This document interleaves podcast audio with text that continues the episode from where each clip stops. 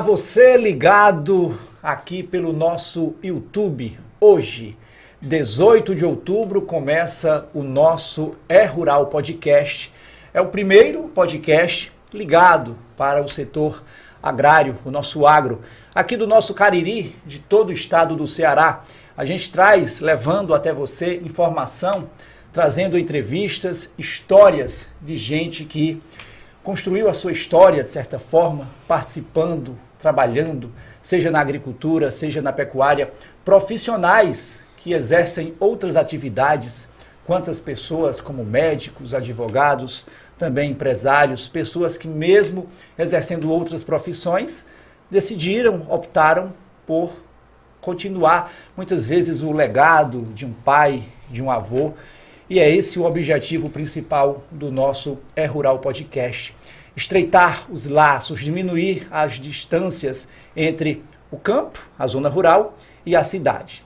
Ou seja, tudo que a gente consome na cidade vem da zona rural. O nosso arroz, o nosso feijão, a carne, o frango. E é com essa intenção que a gente, a partir de agora, todas as quartas-feiras, a partir das 7h30 da noite, o nosso É Rural Podcast, trazendo sempre um convidado, um entrevistado, levando até você a sua história, o seu conhecimento, as batalhas vencidas e também levando informação, conhecimento técnico, um time de especialistas que levará até você muita informação. Veterinários, zootecnistas, professores universitários. O nosso É Rural Podcast já começa com uma parceria com a Universidade Federal do Cariri o curso de veterinária, também o curso de agronomia. Sempre você aí do outro lado vai ter a oportunidade de nos pautar, trazer para a gente dúvidas, questionamentos que a gente vai em busca das respostas e sempre levar até você a informação que será convertida muitas vezes em melhor produção na tua propriedade. E vamos deixar de conversa e vamos apresentar o nosso time nosso entrevistado, convidado de hoje, e também a nossa parceira, apresentadora, produtora e esposa. Andressa Santos, muito boa noite. O bom da Andressa é que a gente não precisa pagar um salário, né? Ou então o salário é ainda mais caro. Mas é aí, produção, enfim, a Andressa faz tudo. E a gente agradece, Andressa, a tua participação. Lembrando que as pessoas podem e devem sempre participar. Como é que o espectador está lá do outro lado pelo YouTube? Pode participar, pode interagir com a gente, claro, para participar e pautar o nosso programa. Então, gente, boa noite. Sou Andressa, tá certo? Esposa do Hugo, sou também geógrafa. E fiquem ligados, fiquem ligados aqui na nossa transmissão do YouTube. Fiquem ligados também no Instagram. Lá no, no chat do YouTube vai ter também é, um link, um formulário, onde você vai clicar e vai preencher as suas informações básicas. Nome, é, profissão, telefone e endereço. Andressa, mas para que isso? Ele vai fazer esse cadastro, enfim, vai se inscrever para que mesmo? Porque toda semana aqui no É Rural Podcast vai ter sorteio de brindes. Presente. Presente para você que está em casa. Então tem que ficar ligado aqui, assistir todo nossa, a nossa programação, todo o conteúdo, que ao final o Hugo vai ligar para você. Vai ligar ao vivo. Vai ligar ao vivo e vai ver. Se tá assistindo. Isso. Enfim. Mas vamos também, vamos apresentar o nosso convidado de hoje, ele que abre a edição, João Hilário. Quem não conhece esse nome?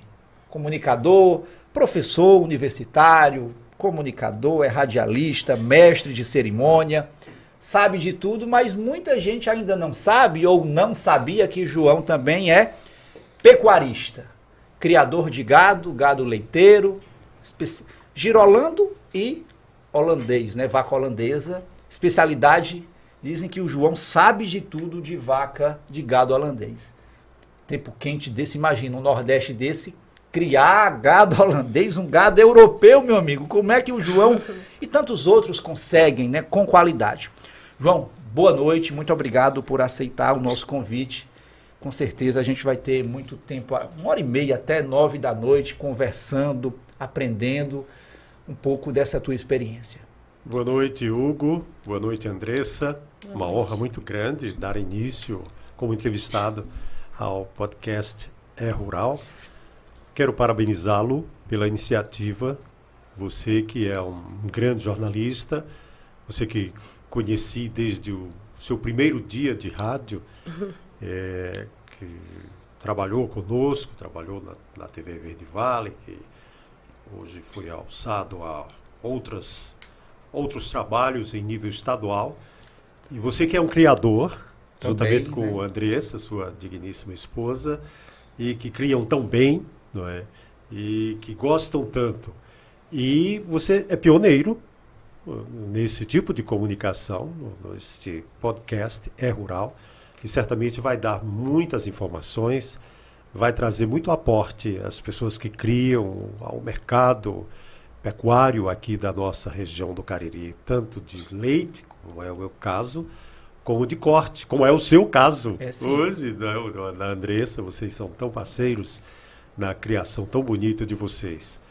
É uma honra muito grande poder participar, poder abrir, bater o centro do seu podcast, que é, certamente tem muito, tem muito mesmo a contribuir com a pecuária da nossa região é, do uma preocupação nossa, João, até pela essência mesmo de pecuarista, né, pela criação, mas o, o, nosso podcast, o É Rural, ele tem essa preocupação e vai ter desde então. Hoje a gente começa com pecuária leiteira, pecuárias de forma geral, mas também levar não apenas a pecuária, não só a de leite, como também não a de somente a de corte, mas a agricultura, a fruticultura, tantas outras culturas que o nosso Cariri, o nosso Ceará de forma geral, ela, ele desenvolve tão bem. Ou seja, a gente tem aí já nessa sequência de convidados, pessoas que a gente sequer conhece, conhece ou conhecia pessoalmente, fazendo o convite mesmo. O próprio o Fábio do sítio Barreiras, pioneiro aqui na, na região, né, em fruticultura, plantando banana, principalmente, é o carro-chefe, mas plantando inclusive nas pesquisas que a gente faz para convidar as pessoas, cacau. Na minha concepção, cacau só se plantava lá no estado da Bahia, no sul da Bahia, Ilhéus, aquela região. E tem cacau sendo produzido, plantado aqui, que infelizmente muita gente não sabe. Assim como muita gente não sabia que João é pecuarista, criador de gado de leite aqui no Cariri. E essa é a intenção, esse é o principal objetivo mesmo do É Rural Podcast, levar mesmo conhecimento, informação, responder dúvidas, provocar quando preciso. E claro, a resposta que a gente não souber, a gente vai bater na porta de quem sabe. E também fazendo esse, acima de tudo, é um relacionamento, né? é um, criar um vínculo mesmo de todas as quartas-feiras à noite, interagindo, ouvindo o nosso público, debatendo com ele e também presenteando, não é verdade, Andressa? E com quando certeza. você coloca é rural, você se compromete a, a ter um espectro muito grande é, na própria na, de, de atuação na área da pecuária, na área da agricultura, na área da fruticultura, tu, da todas as da floricultura, floricultura da psico... arborização, Sim. Né, também, né? A indústria que provém da o agronegócio, o, o agronegócio, né? A, a indústria, por exemplo, da polpa da fruta, temos Também. algumas aqui na região do Cariri. E, e, tem muito, o espectro é grande. É muito. E o nosso espectador, quem está aí do outro lado, o nosso internauta que está pelo YouTube, você que está pelo YouTube, vai compartilha, vai aí. Primeiro vai no Instagram, pode ser pelo Instagram, também está ao vivo pelo Instagram. Tem lá o link, inclusive, do YouTube, você clica, já vai direto. Não esquece de se inscrever, se inscreve, porque é muito importante para a gente tanto para ganhar, digamos, essa moralzinha com o próprio YouTube, né, vai certificar melhor o nosso as nossas redes sociais que são recentes, foram criadas antes do programa estrear, mas a gente percebe que já tem repercutido, não é um enfim, tem crescido dia após dia de forma espontânea. Ninguém foi lá seguir um monte de gente para ter seguidor de volta. Foi bem espontâneo e as pessoas, gente de regiões do estado, João, lá de Independência no Ceará, eu nunca fui Independência, conheço a região ali já para o norte, Sertão Central, por ali, né, naquela região mais Gente pra... de Sobral também, viu?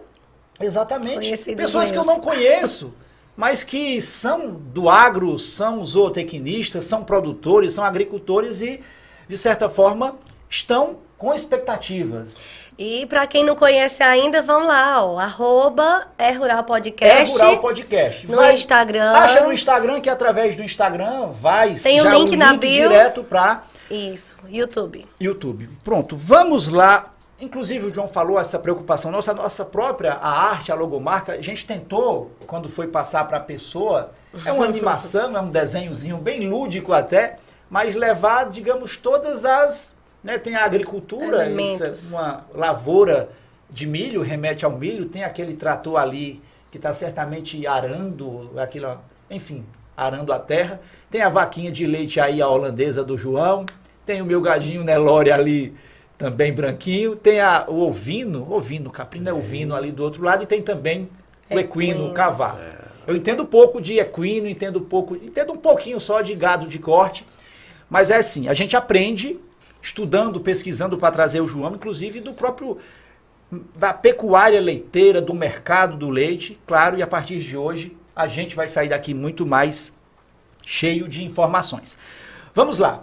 Como eu falei, toda edição, antes de começar a falar, começar a ouvir o João, a história do João, como tudo começou, Andressa, pega por gentileza, como eu já falei, tem brinde.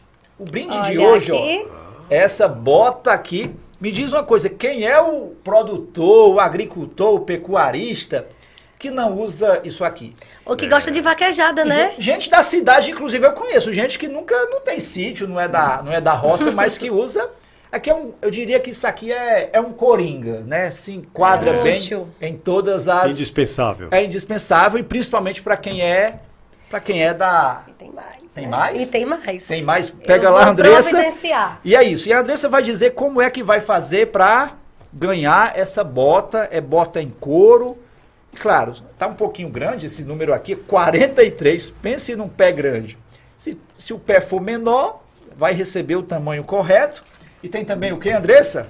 Tem também, gente, bandeja de ovo. Aqui a proteína a proteína mais barata que existe. Mas Lembrando que, que ultimamente andou com preço meio acima, é, mas está né? baixando. A gente vai tá ter, baixando. inclusive, cotações de produtos do ovo, cotação, cotação, preço da carne.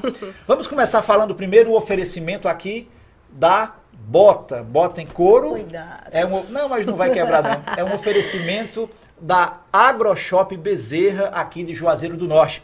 Obrigado, Emanuel, pela confiança. Vamos aí ver um pouco aí da, da AgroShop Bezerra.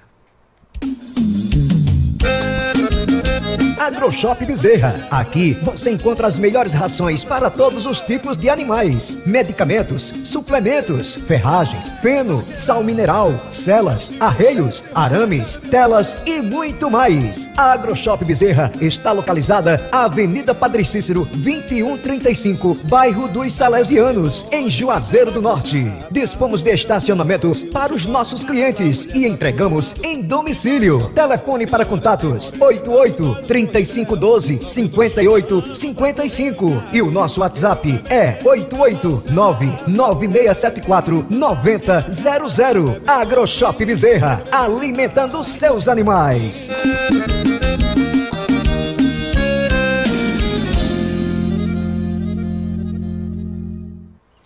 É isso. E além do par de botas da AgroShop Bezerra, tem essas duas bandejas de ovos 30 Cada uma, né? 30 é. ovos, 60 ovos. Do vermelho e do branquinho. Do branquinho.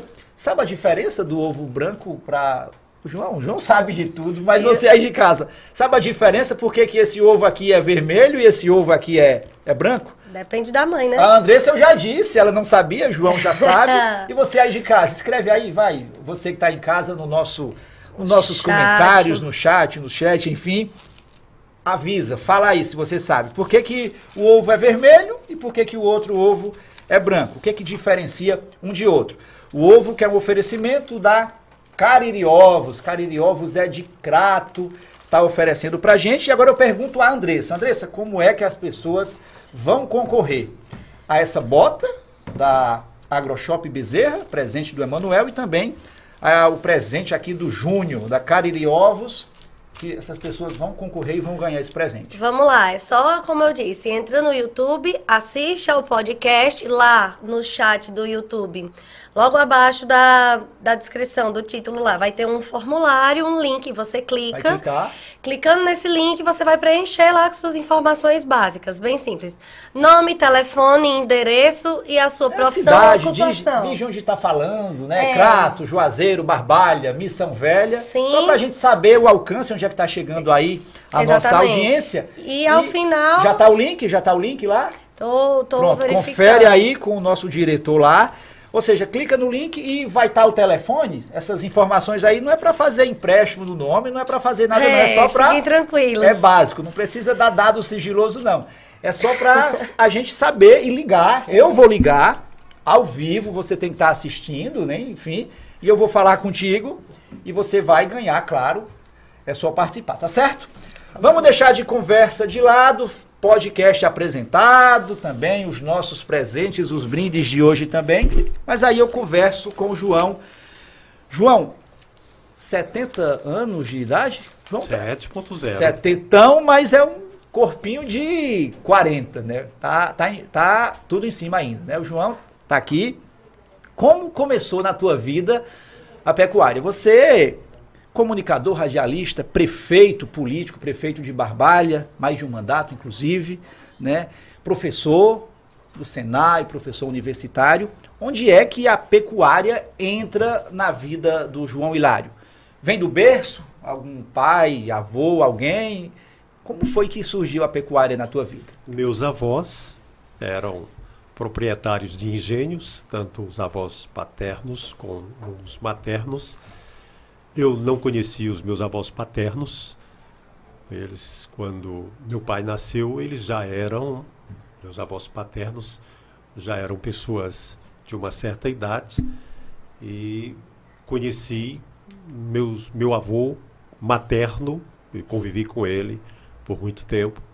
Ia muito no engenho dele, né? E o engenho dele tinha um boi, né? Que puxava o bagaço verde né, da, da moenda, saía da moenda, o bagaço verde do engenho, e ia deixar na bagaceira para secar e depois voltar para a combustão. Né. E esse boi americano era um boi muito bonito. Americano era o nome dele. É, o nome do boi. O nome do boi. E, e a raça vezes, dele era? Ele era um, um, um zebuíno uhum. avermelhado, não é? E era um boi feito, ou seja, um boi castrado. É, e, e, tinha muita força, era muito bonito. E muitas vezes a gente, a gente montava no boi quando era manso, menino, né? boi manso. Ou então a gente, é, é, quando ele deixava o, o bagaço na bagaceira, a gente subia no couro, o couro que, que arrastava, arrastava, que arrastava o, o bagaço que ia seco novamente para a moenda. E, e meu avô criava umas vaquinhas também, uma, tinha uma vacaria. Qual era o nome do seu avô? Era Zuca Garcia. Zuca Garcia. Zuca Garcia. Era o primeiro engenho ali da entrada da, da Bulandeira. É? Zuca Garcia, meu avô, pai da minha mãe. E lá foram os primeiros momentos que eu fiquei. O João menino ainda. Menino, gostava de Criança. ver quando dormia lá. Alguma vez eu dormia lá, quando dormia, eu ia para a vacaria, ia ver tirando leite, né? O meu, uma pessoa que eu queria muito bem, chamado Manuel, que era o vaqueiro do meu avô, uhum. comandava lá, e Dedé, e, e, via tirando leite. Então, aquilo me fascinou desde, desde menino, uhum. não é? Então, eu, os meus pais não, não foram criadores, meus pais foram morar na cidade, não é? Não foram criadores, mas no primeiro momento que eu, eu fui, é, que eu tive alguma condição, que quando comecei a trabalhar, quando comecei a ter os primeiros salários. Você começou a trabalhar como? É na sua- professor, professor. professor, radialista e professor, não é? Sim. Eu comecei a ser professor Isso jovem é, ainda. muito jovem, 18 anos de idade, não é? João foi muito precoce nesse sentido, né? E, com 20 anos eu comecei a comprar umas vaquinhas. Eu já namorava, minha atual esposa. O pai dela era dono de engenho também e tinha gado. E então, 50 anos atrás, né, eu com 20 anos comecei a comprar as primeiras cabeças de gado, leiteiro. né? Começou no leite. É, e já criava algumas lá, algumas vacas lá na, Até então, essas vacas. A- Existia uma raça definida? Era Não, um gado eram mestiças. Eu sempre gostei da, da raça holandesa porque eu comecei a ler eh, desde rapaz. Já eu comecei a ler qual era a melhor raça de leite, como era, tudo. E não tinha gado puro em Barbalha, E né? olha que naquele tempo não tinha o YouTube que você hoje só o que tem, internet, É. você no Google, você é. Muito material, é muita informação, é fácil. É, tão fácil que é difícil, porque é, é muita informação, é muita fonte, muitas delas inf- infelizmente até não são é preciso ter um crivo. Mas no seu caso, É, eu comecei a ler sobre gado de leite, então eu ia. Uma pessoa amiga que ficava dizendo: Olha, tem uma novilha ali muito boa, de filha de uma vaca muito boa, e ele está vendendo e tal. Aí eu ia olhar e tudo, aí quando tinha pintado de preto e branco, Já aí eu gostava. Tudo. já tava Eu me lembro pendendo aí A pra- primeira que eu comprei, Hugo. é, a pessoa me disse, tá prem, vai parir daqui a uns seis meses, não é? Aí eu comprei e quando foi com um mês, depois ela pariu. Pariu mês- com um mês. ou seja, E- e- muitas vezes o vendedor diz que está prêmio, vai parir daqui a acho que seis talvez meses. ele tenha comprado de outro, não soubesse tudo. Aí ele pariu com um mês depois e, e deu quase nada de leite, né? Porque é, muito novinha, muito pequenininha. Primeira cria era novilha. É, era novilha. E aí depois eu comprei outro, outras vacas, depois cheguei também a comprar vacas com ubre muito grande, puxado e Sempre E- ali em Barbalha, no mercado de Barbalha, ou é, já trazendo. Barbalho, Juazeiro, Crato. Quando eu criava, eu, eu vinha aqui em Juazeiro, numa, aqui onde hoje é o Parque Ecológico, Sim. me lembro. Não tinha nem pensar em Parque Ecológico ainda. Só mato. É, eu vim comprar uma vaca em 200. Escolher uma, O- o- Eu queria comprar uma vaca. sim. Escolher. Em, em, na- em 200 vacas. E aí eu, eu olhei, olhei, olhei nas 200 e tudo. E escolhi uma. As vacas tinham vindo de Alagoas, tinham vindo tudo. E a pessoa disse: É, o senhor parece que entende. Escolheu a certa. Porque essa, agora essa está sem bezerro, ou está sem bezerra. né? Essa, a Solteira. bezerra morreu. Solteira, né, como Ah, chama. solteira. Aí eu digo, não, mas eu, eu quero mesmo assim, eu quero. Aí comprei, me lembro muito bem. E essa vaca, depois de algum tempo, ela chegou a ser, numa das vezes, campeã da Expocrado. Ela já tinha uma raça. 30 litros de leite. Era. Ela era um tanto avermelhada, mestiça de holandês, um tanto avermelhada, né? E ela deu aí, então, quando eu comecei a inseminar, então a filha dela já deu o dobro de leite. Ela chegou a dela. ser inseminada somente a filha dela? Ela foi ela, foi, ela foi a sua pioneira, digamos assim, na Não. inseminação. Você já inseminava nesse período? Sim, eu comecei a inseminar em 1987. não é?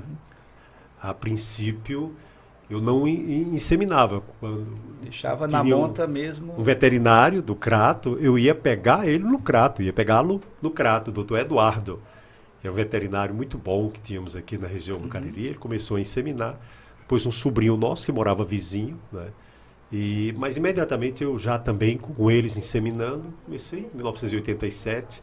Até hoje sou eu quem insemino. É, hoje a inseminação artificial tem se popularizado, tem tido o acesso aos produtores tem sido maior, tem informação, tem profissionais inclusive, né? Mas naquela época não, você assim como faz ainda hoje, na época, você mesmo fez tudo isso. Foi meio que autodidata. É, eu nunca, Não- não nunca te- fiz curso de inseminação. Eu li, li, li bastante sobre inseminação. Né? E decidiu E- e fazer. Decidi fazer. né? Deu Com- certo assim Com erros ca- e acertos no primeiro Deu certo momento. de cara? Deu certo. Tive 40% de É, aproveitamento. 40% Para É. a época é. nas primeiras né? inseminações. De lá até cá já fiz, já fiz mais de 700 inseminações, né?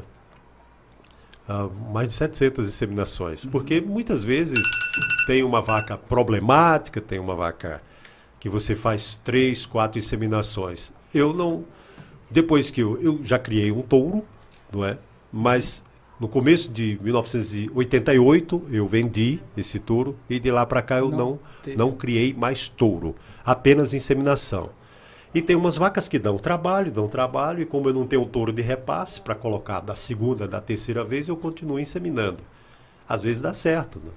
Hoje a gente já insemina com IATF, não é? com inseminação artificial em tempo fixo, que a gente faz um protocolo de, de hormônios e insemina no dia certo, na hora certa, com uma possibilidade bem maior de acerto. né? No começo você decidiu inseminar, foi justamente para fazer a, a tua esse melhoramento genético com a- a- o objetivo foi esse. Você sabia onde queria, digamos, chegar. Você tinha um objetivo. É. Eu, eu nunca fui um grande produtor de leite. Ah, meu maior rebanho foram 35 animais. Nunca, nunca, nunca. não é? Eu já cheguei a produzir 240 litros de leite né, em 10 vacas, dando leite. Não é? Então, é, é, eu, eu tive por muito tempo uma boa média. É? Quando houve con- controle leiteiro aqui mensal na região do Cariri, eu cheguei a, a ser duas vezes campeão de gordura no Nordeste, é? de gordura no leite. É, mas eu nunca fui um grande produtor. Meu, meu, meu terreno é muito pequeno, só para você ter uma ideia, hoje são apenas 11,3 hectares, né? 33 tarefas de terra. E eu não posso ser um produtor com muitos animais. Né? E, até porque leite também não, é tão rentável. Não A é? gente vai conversar muito sobre isso hoje, João. Mas eu tinha alguns objetivos. Primeiro, produzir leite, que é o alimento talvez basilar, mais importante que existe, né? e, e melhorar a bacia leiteira da região do Cariri, fornecendo, sobretudo, machinhos, touros, melhoradores, né, que melhorassem a produção leiteira nas nossas vacarias. Então, hoje, grandes vacarias na região do Cariri têm animais que saíram lá de casa. Tem touros reprodutores e tem vacas, e tem filhas delas e tem netas delas de tourinhos que saíram bastante melhoradores lá de casa, com o estudo que sempre fiz de, de, de touros, de reprodutores de qualidade americanos, canadenses, é? os, os melhores leiteiros do mundo. João, como você faz essa. É, é- é o olho mesmo, é, é o estudo, a pesquisa. Como que você que começou lá no começo, lá atrás, com, a, com aquela vaquinha ainda mestiça, depois já melhorou um pouco, e esse passo assim de melhorar mesmo esse rebanho, pesquisando inclusive nessa inseminação, fazendo a inseminação artificial, esse cruzamento até chegar no teu objetivo. É, preciso estudar um pouco, ter um pouco de paciência com isso. Não é? E eu sempre quis estudar. Antes de internet, eu já assinava revistas de gado holandês. não é? Eu, eu assinava a revista Holstein World, dos Estados Unidos, a Holstein International, do, da, da Holanda, a Holstein Canada, do, do Canadá. Eu assinava essas revistas, elas vinham fisicamente. Hoje eu as leio virtualmente, né? pela internet. Todo mês, quando elas saem, eu leio. Mas os sites, hoje nós temos, já há algum tempo, nós temos sites das companhias de sêmen, das universidades americanas, canadenses, não é? E que a gente estuda bastante não é? sobre genética animal, não é? sobre os, os reprodutores, né? os mais, os reprodutores mais, mais famosos do mundo. Caracte- os- característica. todas, mais de 100 características. E você, mais de nessa 100. tua pesquisa, entre as características, você por estar no Nordeste, estar aqui no nosso Cariri, de um gado que é de uma origem europeia, existem essa, algumas características que se adaptam mais e outras menos. É por aí que você vai, além da genética propriamente dita, buscando essas questões mais ambientais também, técnicas e outras questões? A raça holandesa, a temperatura mais confortável para elas seria 21 graus de temperatura. É? Não é o que nós temos aqui. É, né? Raramente nós temos Raramente. um período que a noite tem. É. 24 graus ainda está muito bem para elas, né? elas suportam bem. 30 graus já é um pouco estressante para elas. 35, 36 que é graus é, é mais que estressante. nesse período é o nosso normal, né? Mas hoje, na genética, tudo isso é possível você melhorar. É? Na própria tudo genética. isso na própria genética. Animais mais resistentes, animais mais longevos, animais mais saudáveis, animais com melhor conversão alimentar, animais com melhor suporte ao estresse calórico, é? É, animais com maior produção de leite, de proteína, de gordura no leite, de, de, de sólidos, é? de animais com leite para pessoas alérgicas ao leite, né? na beta-caseína, na capa-caseína, animais com leite melhor para manteiga, melhor para queijo, com leite melhor para digamos, para beber mesmo in natura. Uhum. É, é, é, incrível. Sanidade, animais que as filhas dão menos mastite, animais que as filhas são menos agressivas, animais que têm lactação mais longeva, animais que corrigem úbere, corrigem pernas, corrigem frente, corrigem respiração, não é? E que corrigem, é, enfim, andar caminhar, que é uma das coisas mais importantes de uma vaca. É. Né?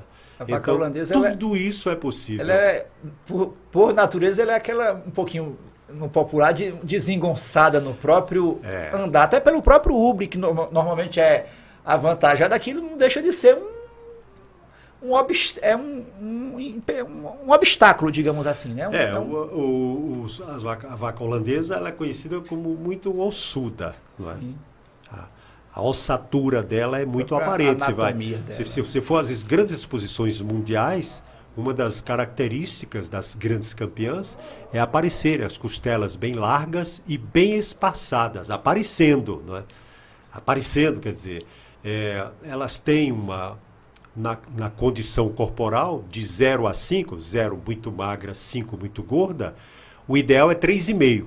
João, eu vou te nem gordo, nem magra. Eu vou te interromper, pedir, Andressa, Andressa, nossa produtora, o nosso diretor Guto, as imagens, as fotografias que tem aí, justamente o João vai falar e a gente vai poder ver, né? Vai organizar, pode organizar sem tempo. Importante isso que o João falou desde o começo. Questão é uma coisa que a gente vai bater muito na tecla aqui do É Rural Podcast. É a informação, é o conhecimento. Não dá para criar gado, seja ele holandês, de leite, de corte, se você não tiver a informação, a técnica, o conhecimento. Que a pecuária hoje é muito diferente, não só a pecuária, todas as áreas. A agricultura não é diferente, não é só jogar o solo lá na a semente no solo e esperar a chuva, não. Tem que ter conhecimento, tem que ter informação. É, houve uma evolução da genética, do manejo, da, da própria tecnologia hoje em dia que nos proporciona e nos dá essa vantagem que na época, 50 anos atrás, não tinha. Aí não dá para ficar, não dá para eu vou ser pecuarista. Ou apenas comprar. Não, tem que estudar, tem que pesquisar. E hoje está muito mais fácil comparando com 50 anos ah, atrás, dúvida. quando o João começou. Sem dúvida. Hoje em dia tem, tem sites, sérios. Tudo de... que você quiser. Tem. tem. Toda, todo tipo de informação. Toda e informação. eu religiosamente todos os dias consulto. Site disso, site daquilo, site de genética, é, eu, site eu, eu de, um de, de alimentação, site de forragem, site de tudo. É claro que a gente aqui à distância das grandes criações do mundo inteiro, não é? A gente fica com água na boca com muita coisa. Né? Mas a gente procura um pouco de, de aprendizagem de tudo isso para a gente fazer dentro das nossas condições, da nossa adaptabilidade, aquilo que for melhor. E, principalmente, principalmente para os outros. É porque é uma, como é eu te disse, uma das minhas maiores preocupações é, é mandar animais bons para as vacarias. É o, le, é o legado, né, é, João? É. João, você tem a sua trajetória, sua, sua profissão, que desempenha tão bem. Você não vive. Você. É uma pergunta. Você não tem lucro com pecuária, tem lucro? Não, meu, meu na, na minha vacaria não. Já teve lucro alguma não, vez? Já, na... um tempo já. Quando o leite valia. Algum... Então, a melhor ração era, era mais barato, Hoje em a dia ração tá careceu bastante. Teve um tempo que dava lucro, sim, que é. dava lucro. Hoje, não, até porque é pouco animal. Né? Consegue empatar. A tendência do pequeno criador, que cria, assim, ipsis literis, ao pé da letra, é, no Canadá e principalmente nos Estados Unidos, eles estão encerrando suas atividades. As mega vacarias, as mega criações é que estão, tanto nos Estados Unidos, como no, principalmente nos Estados Unidos, não é? Canadá também, na China, por exemplo. Na China estão fazendo uma vacaria para 100 mil vacas. 100 mil vacas dando leite. A China tem esses mega projetos, né? E, e assim por diante. No sul do país, no, no, Brasil, hoje, nós já, temos, nós já temos vacarias com 70 mil litros de leite por dia, né? Fazenda Paraíso e mega vacarias, mega, mega estruturas, né, fantásticas. A gente vai falar. E no Cariri nós temos vacarias com perto de 2 mil litros de leite. Nós temos já criações muito bonitas, muito bonitas, muito boas também. Não é? Meu objetivo não é ser um produtor grande, porque o meu meu terreno é um minifúndio da, é? da área, né? Mas eu gostaria de continuar sempre mandando para os criadores, os próximos, os criadores até distantes, não é? Uhum. Gostaria de mandar sempre reprodutores. Lá de casa já saíram reprodutores por grupo J Macedo. Saíram dois reprodutores para o grupo J Macedo. Saiu reprodutor para Iguatu, é, para cidades da, dos Inhamuns também, não é?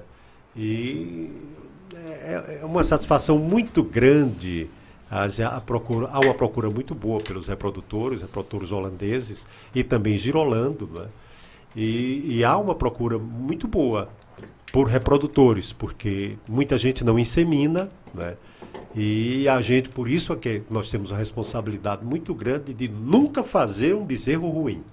Pois é, vamos falar agora, as imagens já estão disponíveis, vamos fazer um, um passeio aí nessas décadas Pode colocar as imagens, essas fotografias das, das vacas. Aqui é, é, o João Hilário, acompanhado de algumas pessoas. Ali é o Franzé, né? Também colega repórter. Franzé, repórter. Esse que está com o troféu TV, na Deca, meu parceiro. Deca, Deca, Deca seu colaborador. É, meu parceiro, Deca, lá da Vacaria, que mora conosco, né?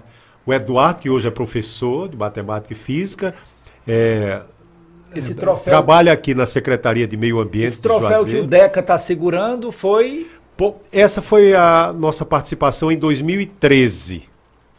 Expocrato 2013, quando fomos campeões e vice-campeões. Tivemos a vaca campeã. são os mesmos troféus, são, né? São Campeão né? e vice. Campeão e vice. Eu levei apenas dois animais para Expocrato em 2013. Fechou lá. E uma vaca holandesa e uma vaca. Essa aí é 2007. Essa aí é 2007. Essa foto, é, essa foto aí é de 2007. Eu levei esses dois animais em 2007 para Expocrato, o animal da direita.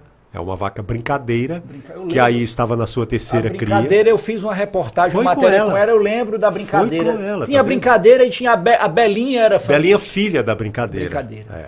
Então, brincadeira foi a campeã, 40 litros a outra 38 litros. Amiga, eram duas vacas holandesas, que eu levei apenas esses dois animais em 2007, não é? E elas, na pista, foram campeãs.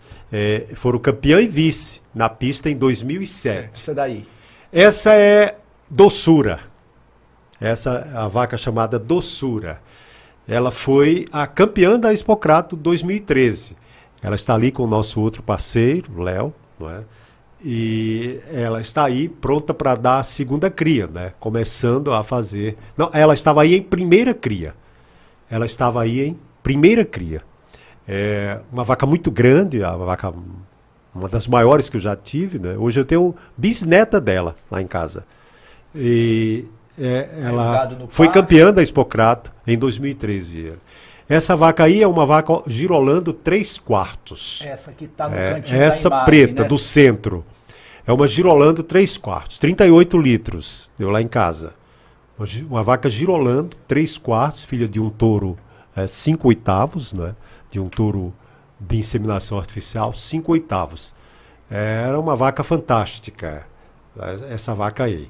E a que está atrás dela é uma vaca é essa que está atrás dela, chuviscadinha, ainda tenho. Essa vaca aí, ela estava como novilha. É uma vaca caçula. Ela é filha do Nazik, que é um touro G, né? Que, com uma vaca holandesa. Então, ela é uma meio sangue que está em quarta cria lá em casa. Ela dá uma cria a, 11, a cada 11 meses. né? É impressionante como ela é- já está em quarta cria lá em casa. E aquela outra alta lá eu tenho. Essa, essa foto aí é de uma vaca que estava aí se preparando para dar a segunda cria. Uma vaca chamada Holanda. Essa foto aí é de 2018. não é? Ela é filha da campeã da Expocrato de 2013. Ela é filha de Doçura. O nome dela era Holanda, né? ela é filha de um tour americano chamado Stanton's Achiever, que era um dos melhores leiteiros do mundo na época. E ela está aí pronta para dar a segunda cria. É uma vaca também, chegou perto de 40 litros, em duas ordenhas, com um, um trato normal, sem ser trato de, de, de concurso leiteiro, trato normal, lá em casa. Também uma vaca muito grande, você vê aí com o ubre muito largo, tá, tá sombreado o ubre dela, muito largo, a muito, muito que tá- definido, não é? Ela estava há três dias de dar. Três dias depois ela, ela teve o segundo parto lá em casa. Holandesa. Essa foi a minha primeira brincadeira. Foi a primeira vaca holandesa pura que eu comprei. Em 1986. É, é, a vaca. Você Ela comprou onde? É, eu, é o seguinte, eu vinha para Expocrato, vinha para Expocrato em 1986, eu gostei de uma vaca que pariu na Expocrato, para todo mundo ver, né? E, e que deu muito leite lá, né? Que deu 30 litros de leite no terceiro dia de parida lá, e uma vaca espetacular. E aí eu gostei dessa vaca. E aí eu comprei a bezerra dela. Comprei a bezerra, que nasceu na exposição. E aí, quando foi, eu. eu- o, o- o criador de Arco Verde, Winston Siqueira, ele queria vender, ele trouxe o gado para expor e Sim. para vender, mas ele não conseguiu vender na Expocrata. Ele não queria voltar com o gado. E aí, na terça-feira, ele me procurou lá em Barbalha para dizer que queria vender. Que Não, não queria de jeito nenhum Então você tinha comprado só a. a filha A dela, filha. a bezerra que nasceu. Como dava para criar, Sim. tudo, que nasce e separa logo Sim. na hora. Como dava para criar, aí então eu comprei essa vaca a ele. Ele me fez um preço bom, porque ele já não tinha vendido na exposição. E então Queima de estoque é, que acabou tendo bons ele me frutos. possibilitou comprar em seis meses, né? Parcelado, É, inclusive. parcelado em seis meses e eu fiquei com ela. É, mas, é, mas vol- volte volta, aí, volta um volte. pouquinho, volta a, a foto anterior, por gentileza, diretor. Pronto. Essa vaca foi a minha primeira vaca holandesa pura. Era uma vaca chamada Brincadeira, não é? Uma vaca filha de um touro canadense, né? É, a Norcroft Admiral Citation, Ela era uma um vaca grande touro. Ela era uma vaca de, né? de 1,34m de altura, não era uma ela tanto comprida, porque o ubre toma muito espaço aí, né? Sim, É. foto essa foto aí é de, 1970, de 1988. 1988, essa foto, aí- essa foto aí. Essa foto já está com muitos anos, É, né? sim.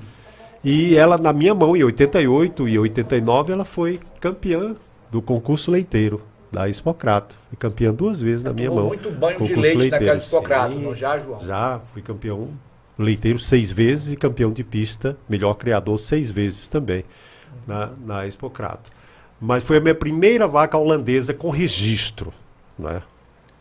Ela, Cosme Damião, brinca, Brincadeira, Norcroft Admire. E a partir dela, com a inseminação, você conseguiu aí sim seguir na tua, na tua linhagem. Aí tive a filha dela que eu já tinha comprado, a filha que ele tinha nascido Sim. na exposição que eu tinha comprado, Sim. barato, né?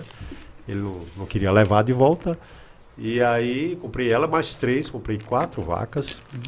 Diria barato, foram barato, como foram preços bem razoáveis. Paguei em Parcelado seis em vezes, seis- parcelado em seis vezes.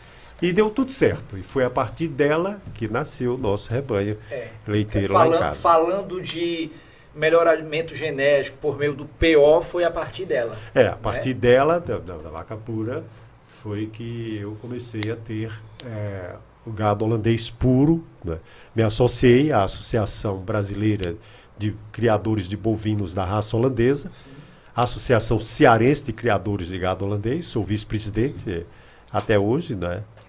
E, e foi a partir dela que eu comprei em 1986 que eu comecei a criar gado puro e crio até hoje. A próxima foto, pode passar, diretor, é o seu filho Raul, que está. É, o É, Raul. o to- é o tourinho, né? Que ele está em cima. É, né? está em cima de um touro que eu comprei também nesse ano, né? Um touro. E esse mesmo criador, ele trouxe muitos animais, então eu comprei esse tourinho a ele com um ano e meio.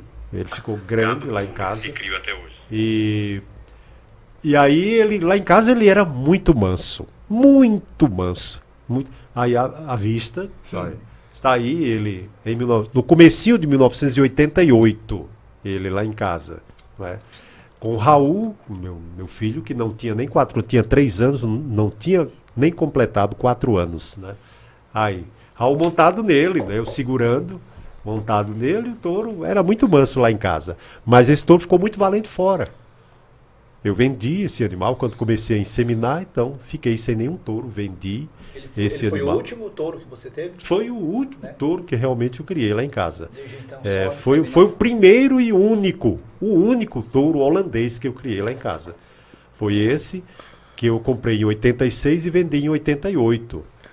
Mas ele, ele lá em casa ele era super manso, tá aí uma prova disso. Né? O Raul com três anos e meio montado nele. Mas depois ele se tornou, na fase adulta dele, ele se tornou valente fora de casa e, e de- deu problemas por aí afora. Tem mais foto, diretor? É a última. Pronto, é a última. Daqui a pouquinho, João, a gente vai continuar nossa conversa, inclusive falando questão de inseminação, questão de manejo, tem tudo a ver, relação inclusive com essa questão da docilidade e também da nutrição. Mas antes disso, vamos conversar com a Andressa. O público tá ligado, tem mensagem. Como é que tá rolando aí a repercussão dessa primeira edição do nosso É Rural Podcast? Vamos lá, tem uma galera aqui ao vivo comentando. Aqui o chat no chat ao vivo aqui no YouTube. O Marcos Antônio Basílio Linardi colocou: acompanhando aqui de Missão Velha, sucesso nessa empreitada. O C- Missão Velha. O Cícero Brito, parabéns, Hugo, pela iniciativa de divulgar o agronegócio do Cariri. Aí estão respondendo também aquelas questões da galinha. A Robéria Sabino, ela respondeu lá, parabéns, chefe. Um abraço para ela, inclusive, gata. É, Ramon Vasconcelos, boa noite, pessoal, prestigiando aqui. Damian Calu também mandou alô. Grande Dâmia, Dâmia de Firmino. Isso. Dâmia Calu e o Dâmia. Não, é Dâmia ou qual? Damian Calu. É Dâmia. Dâmia É. de Deve ser Dâmia de Firmino, né? não? É amigo É, professor é, João Hilário, ele é, disse. ex-vereador aqui, Ex-vereador, socorrista do SAMU, socorrista não, enfermeiro do SAMU, da Central Jovem, de Regulação e acadêmico do curso de Medicina.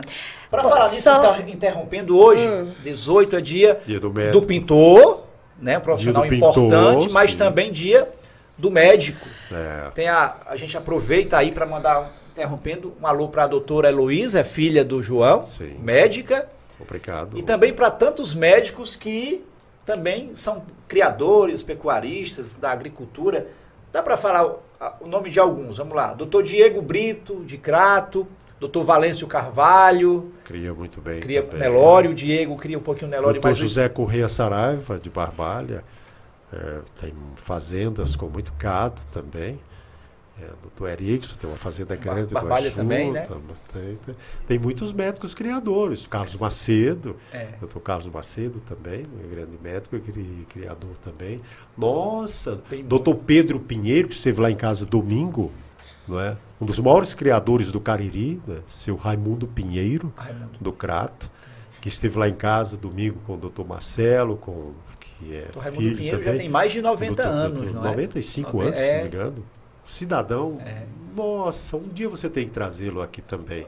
Tem Doutor Pedro Pinheiro, médico famoso em Recife, né, cirurgião, esteve domingo lá na nossa vacaria.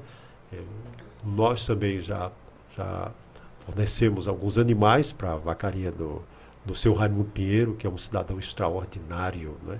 Aqui nós temos criadores com 90 anos de idade, Rui Calou, do Seu Crato. Rui Calor. Hoje É. conversei com Dona Élvia. Criador extraordinário. Nosso vizinho lá. É, do- a gente é vizinho, eu sou vizinho de propriedade do seu Rui. É Dona- mesmo? é, É. sim. Ah, o, o Rui, o Rui Calou é, nossa, que pessoa admirável. 90 anos de 90. idade, né? Então, ah, ele, apaixonado por gado, como é lindo ver isso, né? Então, ele, em 2021, eh, se comunicou comigo, João, queria dois reprodutores da sua, da, da sua vacaria, porque a minha vacaria mudou quando teve um reprodutor seu. Ele levou um, um reprodutorzinho lá de casa, um bezerro, em 2012. E ele fez o melhor estrago possível na vacaria dele, né? Aumentou bastante a produtividade do gado dele. E dois anos atrás, agora, ele procurou novamente, esteve lá em casa, mas que criador Seu vai maravilhoso. Rui dos, dos das, das vacas holandesas dele, daqui a alguns meses deve nascer um Nelorinho, filho de Nelore de um touro meu que Ah, que bom. ela estava no cio, pulou a cerca, fui pegar lá, vai nascer um mestiçozinho de Nelore com holandês. E tem gente aqui falando, ó, o- no Instagram, o Nadel, Nadelson Júnior. Júnior da Carne de Ovo. Isso, ele colocou 96 anos, Raimundo Pinheiro. 96 anos. É, Raimundo Pinheiro. Pois é, Raimundo Pinheiro, um criador maravilhoso. Assim, quando eu olho para ele, me dá lágrimas nos olhos de tanta emoção. E bem lú- lúcido, né? Lúcido, viaja ao Pará, não quer ir de avião. Tem uma fazenda no Pará. é? Tem o Eita. Marcelo, Viagem, eu conheço, Marcelo, tem o Marcelo, filho. tem o, O Pa- Pedro- Paulo, tem Paulo, Paulo. é, Pedro, que mora fora, mora no Recife, é um grande cirurgião, um grande médico, não é? Louco por gado, apaixonado, apaixonado por gado também, tudo em função do pai, não é? E o seu Raimundo é, é uma família assim, É, que eu Seu Raimundo, bastante. tá convidado já a vir aqui ao É Rural Podcast falar de, de história, de pecuária, de... de- Vamos lá, Andressa. Tem e para fechar aqui, vamos lá, tem o Davi Sobreira dizendo que elogiando, tá muito legal. Abraço, Davi. Ahn, o Ailton Antônio colocou parabéns pelo programa, ele tá falando do São Miguel. O. Deixa eu ver. Teve um cara aqui, cadê? O Marcos Antônio também falou. Um dos maiores entraves hoje é a mão de obra. Não por ser cara, mas por ser ineficiente com pouca, pouca proatividade.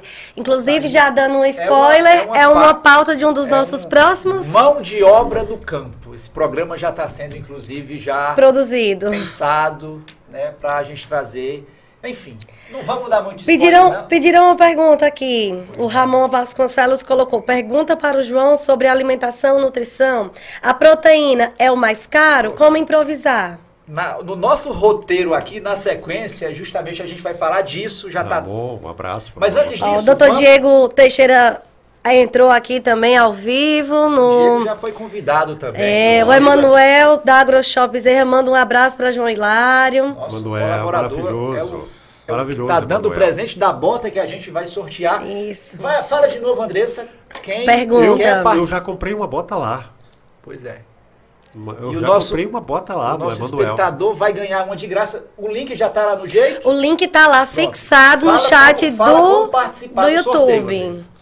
Link fixado aqui, ó, é Rural Podcast. É só você entrar aqui no YouTube, clica, coloca seu nome, telefone, é, de onde você está falando e sua ocupação. Clicou em Fala- enviar. fala se é pecuarista, se é agricultor. Se é o que quer que seja, não importa, vai É. concorrer a bota. Eu vou ligar ao vivo. Primeiro lugar a bota e o segundo depois, sorteio. Os ovos os da ovos. Ovos. Que legal. Vamos agora saber a cotação dos produtos agrícolas aqui no É Rural Podcast. A gente tem uma arte aí. Roda aí o VT, diretor. Ou seja, a gente começa falando a cotação do boi gordo. Ah, o oferecimento e também a fonte é o frigorífico industrial regional do Cariri. O boi gordo está sendo comercializado lá a R$ 16,50 o quilo. Né? A arroba, ou seja, está em torno aí aproximadamente tá 247 reais. Deu uma reagida, deu uma melhorada. Chegou a 15,50, dependendo, 16 reais. Há uma tendência aí de reação mesmo, já esses 50 centavos aí já, já, tem, já aumentou. A perspectiva é que quem trabalha aí com gado de corte, que até o fim do ano, né, até as chuvas, né, retornarem, chegarem, João, deu uma melhorada. Não está aí na arte, mas a fêmea, a novilha está em torno de 15 reais o quilo, a vaca 14,50, naturalmente é um preço é um preço menor. Preço do milho, a saca de 70 e s- a saca de 60 quilos está sendo vendida aí por 75 reais, 70, 75 reais. Informação aí fonte da da Nutri Rações de Crato. Atual. E- atual, né? É, Certo. agora já. Porque ali ainda estava sem a, a fonte. É, exatamente. E também o ovo, a bandeja de ovos de 30 unidades, né? O ovo branco 17 reais, ovo vermelho 18 reais. Lembrando que isso aí é da distribuidora, né? É, n- exatamente, você Dá lá, dá cara de direto, ovos. direto dá sem passar, digamos, pelo o atravessador, digamos, você compra direto do distribuidor, 17 reais o branco, naturalmente também, historicamente, o ovo branco é, um, é, é mais barato, o ovo é o mesmo, a proteína é a mesma. Tem alguém respondeu aí, a gente vai continuar Sim. perguntando por que o ovo vermelho é vermelho e por que O, Ai, o Ailton. Alguém respondeu? O Ailton Antônio colocou, vai de cada raça de galinha. A galinha, resumindo, a galinha A branca. cor da galinha. A cor da É. galinha. A galinha, Galinha branca, ovo branco. Galinha branca dá ovo branco, a galinha vermelha dá ovo vermelho. Tá certo? Também o litro do leite. Tá até. Eu não coloquei sequer lá na arte, porque o litro do leite, João, não há um, digamos, um Consenso. uma- um consenso, não há, Há muita uma- variação. Há muita variação. No caso do, fri- do- da carne, por exemplo, no frigorífico industrial aqui do Cariri, é a grande, é a referência, é o preço que é praticado lá pela questão do próprio mercado, da tendência e da oferta e da procura, claro. Mas no caso do leite, conversa, mandei mensagens conversando com alguns produtores, mandei mensagem para dona Elvia para saber fazer a pesquisa nossa do É Rural Podcast. Dona Elvia respondeu: "Hugo, lá no lá no Saquinho, que é no Muriti, vizinho à nossa propriedade, ele vende a 2,50 Uhum. Co, co, vou, daqui a pouco eu vou confirmar. Já lá no Baixio Verde, 10 quilômetros de distância, em Crato, lá é 2,70. Ou seja, há uma variação. Depende do local, depende, depende do leiteiro. Do leiteiro. Depende da, da indústria que compra. Quando que compra a indústria. indústria né? Quando é a indústria que compra. Inclusive, a gente vai ter um episódio depois, né? Só voltado também para essas questões. A gente tem muita pauta, muito assunto que a gente vai que a gente vai discutir, né? E voltando à nossa conversa com o João, João falando justamente disso que qual o nome do ouvinte, do espectador que perguntou? Deixa eu olhar aqui. Falando o Ramon A Vasconcelos. genética é importante, claro. Ele falou, acrescentou aqui dizendo: estamos fazendo, ou estamos trazendo, via nossa Embrapa de Barbalha, o amendoim forrageiro. Pois é.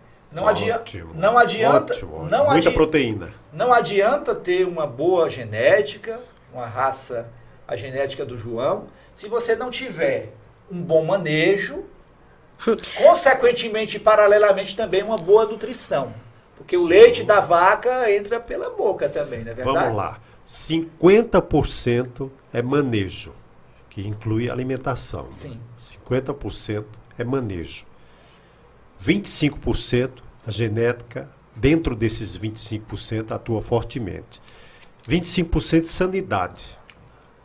O ambiente ali que É. o animal Então, é claro que a genética, às vezes, ela é mais de 50%, quando você, quando, por exemplo, se a média não for boa na vacaria, se os animais não forem bem leiteiros, se os animais forem mais azeboados, é? forem menos, eh, digamos, holandesados, menos leiteiros, das, raças leiteiras, aí você pega um touro, você faz um trabalho maravilhoso. É? Para os animais de médias bem mais altas, que têm ótimo manejo, ótimo controle sanitário, aí é mais relativo. Então a genética ajuda sempre, porque a genética não para, não é? Você pode ter. Hoje não dá mais. Eu, por exemplo, não tem perigo de eu usar hoje, lá na inseminação artificial, um touro de 10 anos de idade. Não é? Em gente de 10 anos é criança, não é? Sim. Então, porque a genética evolui bastante. Só para você ter uma ideia, as provas genéticas saem três vezes por ano. Abril, agosto e dezembro. E, e por incrível que pareça, a base genética muda há cinco anos e muda muito a cada cinco anos. Então a genética é uma coisa muito nova, porque ela traz sempre muitos ingredientes novos, muitas coisas novas. Agora, a, a, o manejo é que é o principal. 50% manejo. Aí inclui alimentação, horários, regularidade, os cuidados com os animais, uh, por exemplo, com é, em relação aos animais caminharem muito, animal, uma vaca leiteira, por excelência, se ela caminhar um quilômetro, ela perde 3 litros, 3 litros de leite num dia. Uma pedra no curral, é? uma, muita saliência nos currais, muita saliência nas, nas andanças, nas passagens. É? Uma pedra, no, se uma vaca, por exemplo, pisar numa, numa ponta de pedra, ela pode perder 5, 6 litros num dia. Às vezes qualquer estresse, o estresse, barulho. O estresse calórico, né? o, o, o, barulho. Quando ela se acostuma, tudo bem. Né? Você está vendo ovos aí e no, numa, numa, numa granja poedeira, se você der um grito, você perde 15% da produção daquele dia. Uma granja de galinhas poedeiras. No gado, se você estressar muito o animal, você pode ter uma perda até de 10% do leite por dia. É, se estressados, o, o abrigo, o barulho, muita carreira, o tudo, bater nos animais, isso não é possível, não, não, não tem como. É, não é? Ficou no passado. Então, até porque você trabalha com detalhes. Né? Quanto mais detalhes você trabalhar, melhor, mais possibilidade de sucesso você vai ter na sua criação falando de alimentação, principalmente no caso o gado leiteiro, né? Precisa de uma alimentação rica, claro, proteínas, né? Proteína, energia, energia minerais, minerais, ou seja, uma alimentação completa, balanceada, né? Não pode ter só pro... tempo seco como esse, normalmente o pasto ele tá, ele tá mais fibroso, tem menos pasto. Você tem que suplementar, você não pode, tem que ter essa suplementação, né? É alimentação balanceada, energia, é?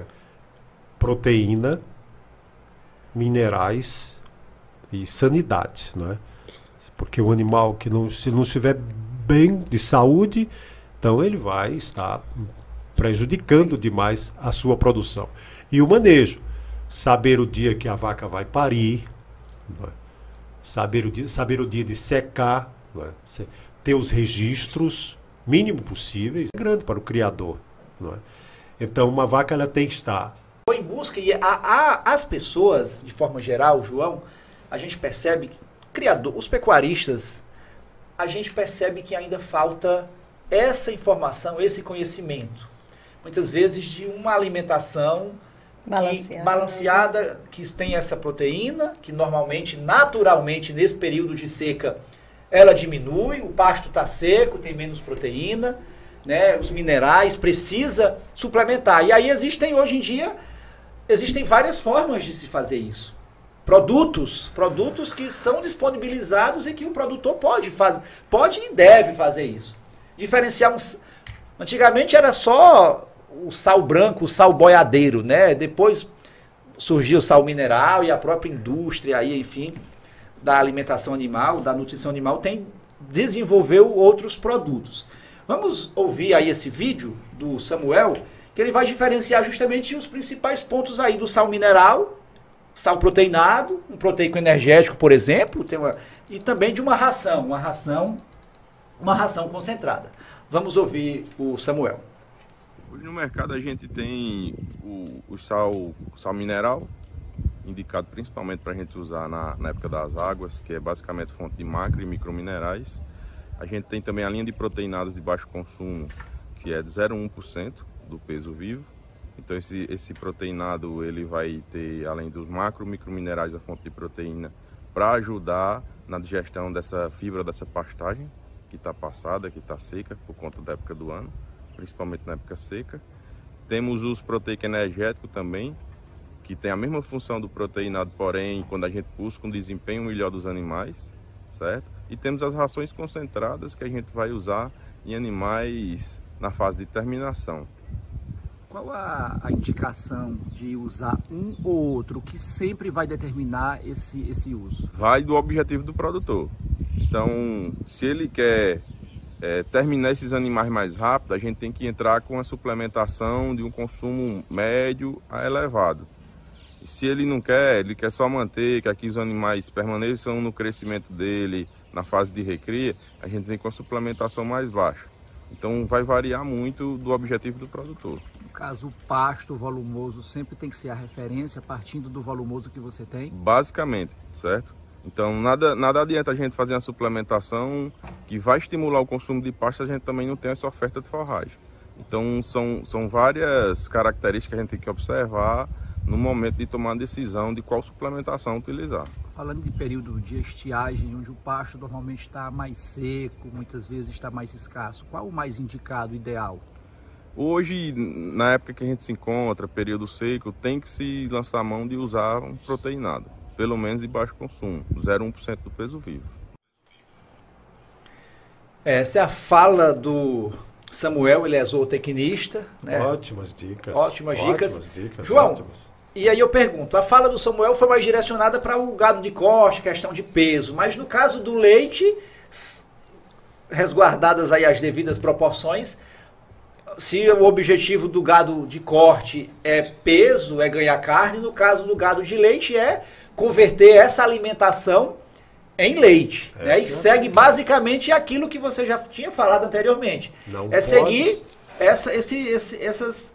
Não, esse, é a energia, a proteína, os macro e micro minerais e também, no caso da ureia, também é uma fonte né, de, de proteína. E também. Nitrogênio não proteico, né? É. E também a questão, hoje existem os aditivos, né? Também que existem aí. Os probióticos, né? né? Os tamponantes, Exato. os probióticos. São é? detalhes que fazem a diferença. É. Nos concursos leiteiros, é uma guerra muito grande que temos no Brasil. O Brasil é o país dos concursos leiteiros. Nós tivemos vacas com 130 litros num dia. Não é?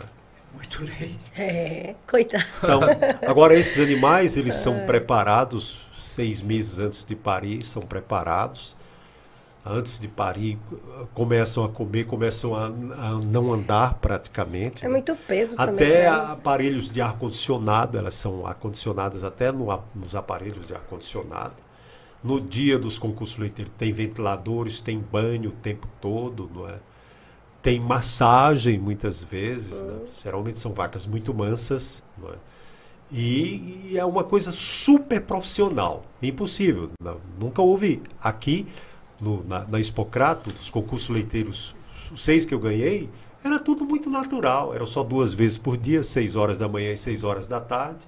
O gato comendo como camo em casa, só não está andando. Lá tudo, tudo muito natural. Eu mesmo nunca preparei assim, confinando uma vaca para o concurso leiteiro. Eu levava sempre no período mais, digamos, no período de pico, 40 e 60 dias, eu programava muitas vezes, né? Teve uma girolante que eu levei com 11 dias de parida, porque o, o nosso doutor Leitão no dia, João, traga uma girolante também, não traga só holandesa não. Uhum. E ela deu 35 litros lá com 11 dias de parida, uma vaca girolando nossa lá. Em duas ordenhas, né? Assim, não, não estava nem preparada. Eu não estava preparado para levá-la. Eu ia levar só uma holandesa, 45 litros e tudo, quilos, né? No caso, quilos, né? Uma relação é quase igual, mas. Uhum. É, então, a, mas é isso. A, a, alimentação é muito importante, né? Uma vaca leiteira ela não faz milagre sem alimentação. Isso não existe. O importante da vaca leiteira é você ter uma boa vaca leiteira em casa, é você aproveitar o máximo que ela puder dar. É você aproveitar o máximo o potencial dela. dela. Ela suporta. Se ela estiver bem tratada, ela suporta. Ela, ela não tem problema. Ela pode dar 10, 12 crias, dando muito leite, não tem problema. Nós temos vacas no Brasil perto de 200 mil litros de leite na sua vida produtiva. Né? E muitas vezes essas que dão cria todo ano e que dão muito leite, elas são muito longevas, são muito saudáveis. Né? Se não tiver mastite tudo, elas são, convertem melhor os alimentos. A diferença do gado de corte é que ele, que ele converte em gordura, gordura. em carne, né? em peso. E o de leite converte em leite. leite. É o sangue passando ali nas veias mamárias, no úbere, né? O leite sendo... E, e, e o fenômeno da natureza, não é? Um litro de leite só é fabricado no úbere de uma vaca depois que passam 450 litros de sangue pelo úbere da vaca. É muito Eita. A cada 450 litros que passam no úbere da vaca, vai fica um litro de leite circulação plena, por isso que uma vaca leiteira é, ela é bem venosa. As veias dela são aparentes. A veia mamária, que é aquela mais comprida que nasce na barriga, vai até o ubre. As veias do ubre, a irrigação do ubre, né? a textura do ubre. O ubre ser bem pastoso, não ser muito gorduroso, não ser muito pendurado. Né? Ter muito ubre dianteiro, ubre traseiro, ter um bom suporte, que é aquele corte no meio do ubre seja bem profundo, quanto mais profundo, melhor. Né? Uma boa colocação de tetas, bem central em cada quarto do Uber. Né? E aí ela converte muito alimento em leite. Não é? Essa é que é a, a, a melhor vaca, é aquela que converte muito, muito, muito, muito alimento que come leite. Leite é bom demais. É, interrompendo o João e falando de alimento, a gente vai mandar um alô, um agradecimento agora para mais um colaborador do nosso É Rural Podcast. É o Nutri Rações, lá da cidade de Crato. Né? A gente tem inclusive imagens da Nutri Rações. Você, claro, que é pecuarista de Crato, né? Você encontra lá todo tipo de suplementação para o seu animal. Sal mineral, proteinado, rações prontas para uso e núcleos para suplementação de aves, suínos, equinos e bovinos. A Nutri Rações é líder na venda de milho. Lá você encontra o farelo de milho, de soja e também de algodão. O endereço é esse aí, ó, lá na rua, rua Senador Pompeu, no centro de Crato, número 13. O telefone, que é o WhatsApp, é o 21417955. Você chama a Aline lá, ela vai te atender e você com certeza vai alimentar o seu animal, a sua vaca, seu touro de corte, gado de corte, enfim. E segue também lá o Instagram da Nutri Rações. É arroba Nutri underline Rações Agro. Tira a cedilha, que não tem os acentos, né? Nutri underline Racon, Racões Agro. Pesquisa lá no Instagram. Dá certo, dá Vai no Instagram do É Rural Podcast que a gente segue a Nutri Rações e a Nutri Rações segue a gente e você vai seguir a Nutri Rações que também é parceira e próxima semana tem brinde da Nutri Rações. Eu não vou dizer o que é ainda, mas lá você vai ganhar. E falando em brinde, Andressa, tá na, o tempo voa, viu, João? Faltam só 10, 11 minutos para o final. Vai, divulga mais uma vez o link, a gente vai dar 5 minutinhos aí para tu encerrar. É, aí, então... Para você pegar todas as pessoas participaram, os dados e fazer o sorteio. Tudo vai ser ao vivo, o João vai conferir tudo aqui e a gente vai ligar para os ganhadores da bota, que é um oferecimento. Cadê a bota? A bota, a tá, bota tá, aqui. A bota que é um oferecimento da AgroShop Bezerra e também os ovos. Os ovos estão ali. Deixa o ovo lá, que senão o É, ovo pra quebra. não quebrar. Vamos lá, como é que faz para participar? De novo, entra lá no YouTube, lá no chat, tá fixado, né? O link lá do formulário. Preenche, já tem um bocado de gente que já preencheu. Tem muita gente comentando e tudo, mas estão esquecendo de preencher o formuláriozinho. Preenche aqui, ó, só daqui a Fa- cinco é- minutinhos. É como aquelas, aquela, aquele linkzinho que a gente. Na, O Google Forms, o é, Google no, Forms. virtual agora, as provas, tudo foi feito dessa forma virtual. não tem? Isso, não Você tem coloca, erro. não chega. precisa estar com o login do e-mail feito, nem nada. E é assim, cada pessoa só pode responder uma vez. Mas você O pode próprio- mandar para o os outros. Sistema, o próprio sistema que faz isso. Né? Isso, aí você pode mandar também para as outras pessoas responderem e mais gente concorrer. Ok. Vamos, vamos acelerar que já está chegando na reta final da nossa conversa. João, segundo dados do IBGE, esses dados apontam que em 2022 houve um crescimento na produção de leite aqui no Ceará de 10,7%, quase 11%, isso comparando com 2021. Total de 1 bilhão, né, mais de 1 bilhão de litros de leite. 1 bilhão e 100 mil litros, né, 1,1 bilhão de litros. É o estado que lidera o Nordeste em produção de leite. Primeiro município aqui do estado do Ceará, Morada Nova, 96 milhões de litros. Iguatu, Centro-Sul, vizinho nosso, mais de 63 milhões. Quixeramobim, 50 milhões, quase 50 milhões e meio. Mombaça dobrou a produção, 113% de aumento. Jaguaretama, quase 33%.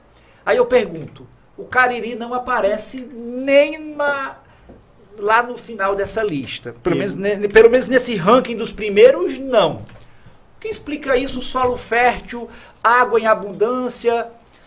O que, que tá- o que, que acontece? Que as maiores fazendas aqui não são de criadores profissionais. né? As maiores fazendas são de criadores de fim de semana, tudo. Né? O fato. Não são criadores profissionais. Mas nós temos potencial pela água, Não, por, por a solos, nós tem temos um potencial para sermos uma grande. pro- O Cariri teve uma época recente que só Bodocó produzia mais leite do que o Cariri. Uhum. A cidade, de, o município de Bodocó, em Pernambuco. Há cidades que são tra- tradicionalmente leiteiras, né? O Ceará, o Limoeiro, Uhum. Essas fato, cidades a, todas. a Mombasa. empresa, a Betânia, né, ela é responsável por cerca de 70% de todo o leite É. que é produzido no Ceará, ela absorve. É, é o fato empresa. dela estar mais próxima De dessa região ajuda. ajuda, né? Ajuda bastante. Ah, Com insumos também que eles fornecem, eles têm um programa muito bom de, de, um, convênios com Inclusive, os criadores, aqui- parceria com os criadores também. Aqui, aqui na nossa região, inclusive, a gente tem um vídeo agora, um vídeo Já do- tivemos fábricas de leite aqui, na região do Cariri. Eu já visitei uma e tudo, já tivemos. Não prosperou muito porque a produção é relativamente pequena. Exatamente. Hoje, a. Betânia, que é a fábrica né, que absorve a maior parte desse leite, ela tem inclusive alguns pontos né, onde Tem. ela recebe. A gente tem um vídeo aí do Ailton, o Ailton Antônio. Ele é do distrito de São Miguel, lá em Mauriti. Ele tem um tanque lá na propriedade dele. Esse tanque absorve parte da produção ali dos, das pessoas lá da localidade. Ele vende o litro lá, a Betânia, a R$ 2,01, assim como ele e os demais. Só que há uma choradeira mesmo, os produtores de leite que reclamam do, do preço, do insumo também, do preço do litro do leite na Energia venda. cara. A energia. Vamos ouvir, o, o, o, o Ailton fala tudo isso, João. Vamos ouvi-lo. Sou Ailton, produtor de leite do Mauriti. A dificuldade que temos em produzir leite essa época seca do ano é o preço dos insumos, onde fica muito caro, ração muito cara, fica quase que inviável produzir leite essa época do ano. Quanto a energia também vem um absurdo. O produtor às vezes tem que comprar tudo, fica muito caro produzir o nosso leite. Em Mauriti tem muito produtor de leite, a maioria vende o seu leite para Betânia. E eu acredito que o nosso leite está passando por uma crise que não seja só no Nordeste, ela é no Brasil inteiro, onde a, a vinda de leite em pó de outros países acabou complicando ao produtor de leite produzir. Então, a situação a gente espera que passe, que melhore, que os produtores voltem a, a produzir o seu leite, né, ter o seu lucro, manter as suas atividades. Passe, que melhore. É, João, e não é só o, o, produtor de leite que reclama, não. O leiteiro, aquele que atravessa, compra e revende o leite, também reclama. O João Barreto é de Crato, divisa com Juazeiro, o limite entre os municípios. Ele traz leite lá de Pernambuco, de Exu. E vamos ouvir aí o que, que o, o João Barreto fala. Pai, é como eu estou dizendo, o que falta aqui, o leite tem, tem o leite, mas sai caro. O consumidor é que está dependendo do consumidor. No caso, você quer, você compra o leite e revende. Revendo. Aí passa para o terceiro já, para revender. Eu já vendo lá, vem comprei lá, vendo aqui. Ele vai vender para outras pessoas já, para o terceiro, né? Terceira venda. E não está dando resultado para eles. Isso porque tá você já compra esse leite caro lá na fonte. Compra. Compra 2,20 lá no Exu. E quanto, revende de quanto aqui? 3,20. Tem 3, custo, 3 tem 20, gasto, tem desgaste. 3,20, 3,30. É o que, preço que a gente vende. Mas não está dando resultado, nem, nem para. Uh, dá, dá sim, porque se o cabo não estivesse dando, ninguém estava rodando.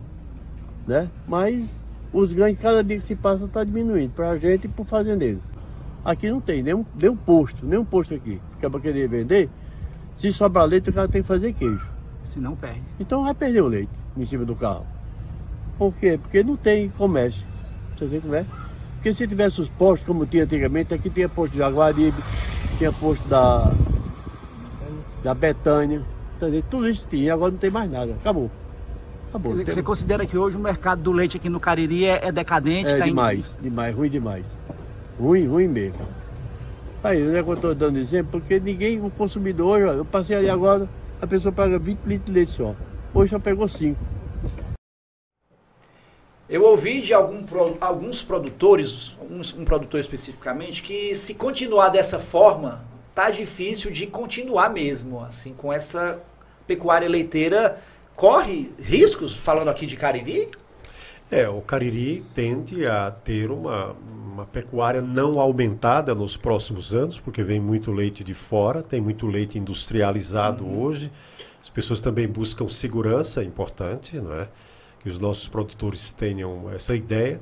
Muitos produtores, eles, eh, quando entregam o leite ao leiteiro, eles não têm mais nenhuma responsabilidade, né? O leiteiro às vezes repassa e muitas vezes o, o leite chega às vezes velho, às vezes com algum problema, às vezes dá no grau, não é?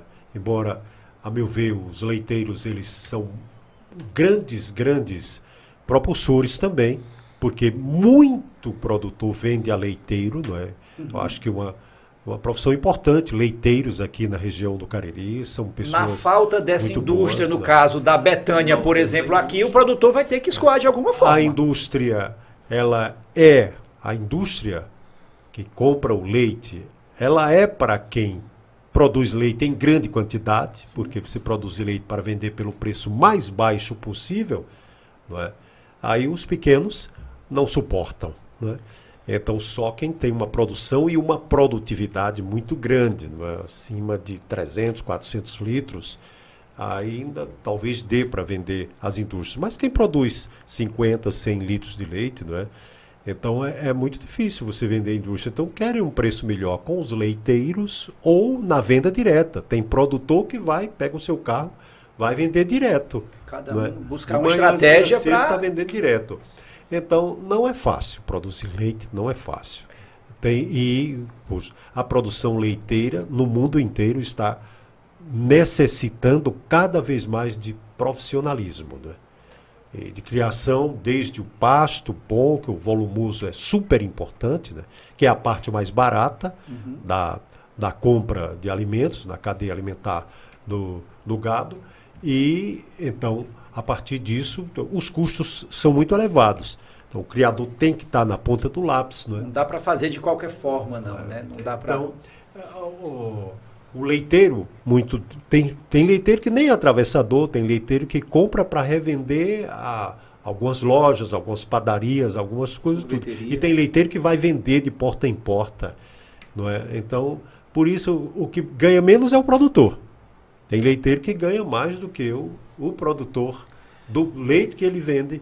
né, do leite que ele compra do produtor e vende. É, e essa é a primeira edição do É Rural Podcast. Certamente, João, a gente vai voltar a falar sobre pecuária leiteira, sobre o mercado de leite aqui na região. A gente veio meio, de certa forma, para provocar, provocar e trazer, digamos, apontar alternativas, saídas, enfim, e cobrar muitas vezes, quando preciso, do próprio poder público. E só uma coisinha, acabei de encerrar. Encerrou. Encerrei a questão aqui do, dos brindes. Quem participou, concorreu, Foi. quem não, fica para próxima. É, mas continua prestando atenção aí, porque Pronto, quando vou- o Hugo ligar. Já tá na o horário, inclusive, já tá dando. Vai fazer, vai fazendo aí o. Não, não É. vou divulgar. Deixa eu fazer um, um agradecimento aqui para um dos nossos colaboradores, o Geneton do Café Veículos, que fica em Crato. Lá no Geneton, a gente tem um vídeo, tem imagens aí da loja do Geneton, também da propriedade dele. Vendas, trocas e financiamento. Ou seja, você leva um seminovo completo, revisado e garantido.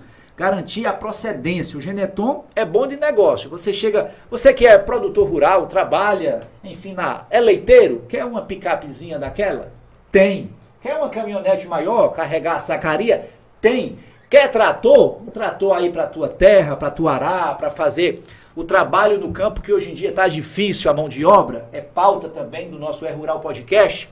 O Geneton tem também. O Geneton Veículos fica lá na Avenida Tomás Osterne de Alencar, em Crato. A propriedade. Segue o Geneton do Café Veículos, o Instagram dele.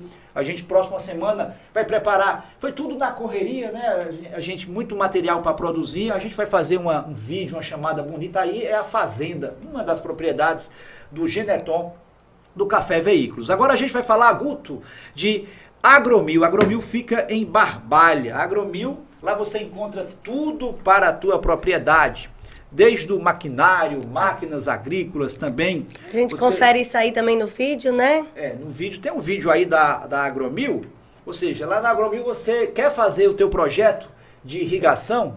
Faz, procura lá o Neudson, procura o Miguel, eles vão te atender bem, preço tem também, e você pode e deve seguir a Agromil, Agromil de Barbalha. Rapaz, os vídeos que os meninos postam lá, João, os dois funcionários aí brincando, é coisa de é de cinema mesmo. A gente ri mesmo, é muito bom mesmo e tem atendimento, tem produto, tem a tua ensiladeira, quer fazer a, forragem, o teu pasto para o gado? Tem. Quer fazer a tua irrigação, irrigar aí nesse período de estiagem? Tem também. Procura o Neudson, nosso amigo também, o Miguel, tá lá e é pertinho, um vizinho do, do João, né? Ali na. Ali é Bulandeira, né? Bulandeira É, em Barbalha. Bulandeira. E enfim, próxima semana a gente traz aí também grande, o videozinho, a gente vai produzir tudo bonito aqui no nosso E Rural Podcast. Andressa, Andressa, vamos aí fazer o sorteio.